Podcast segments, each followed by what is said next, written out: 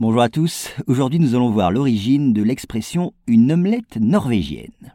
Alors si vous êtes gourmand, vous appréciez sûrement l'omelette norvégienne. Ce délicieux dessert termine en effet souvent les repas de fête. Mais savez-vous pourquoi on l'a nommé ainsi? Eh bien d'abord sachez que l'omelette norvégienne a été créée à l'occasion de l'exposition universelle de 1867, qui se déroula à Paris. Des délégations du monde entier descendaient alors dans les palaces de la capitale et le chef cuisinier de l'un d'entre eux, le Grand Hôtel, voulut profiter de la circonstance pour se surpasser. Ce maître queue, qui s'appelait Balzac, inventa pour l'occasion un dessert dont la composition s'inspirait des découvertes scientifiques de son temps. Et oui, on avait en effet prouvé quelques décennies auparavant que le blanc d'œuf battu conduisait très mal la chaleur.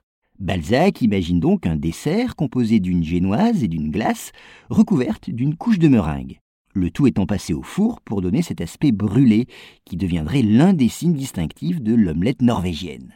Et ce qui fait la particularité et la célébrité de cette pâtisserie, c'est que l'extérieur reste chaud, sans pour autant altérer la glace, qui conserve toute sa fraîcheur.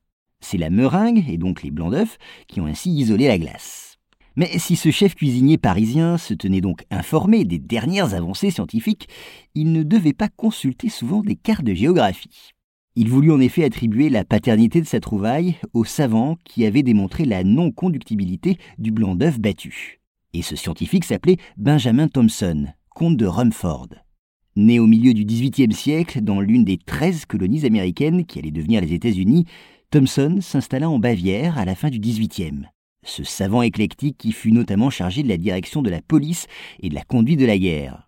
Alors le chef cuisinier du Grand Hôtel savait que Benjamin Thompson, mort en France en 1814, vivait en Bavière au moment où il découvrit les particularités du blanc d'œuf. Or pour lui, la Bavière se situait en Norvège. Et cette erreur n'a jamais été remise en question puisque ce savoureux dessert s'appelle toujours aujourd'hui l'omelette norvégienne.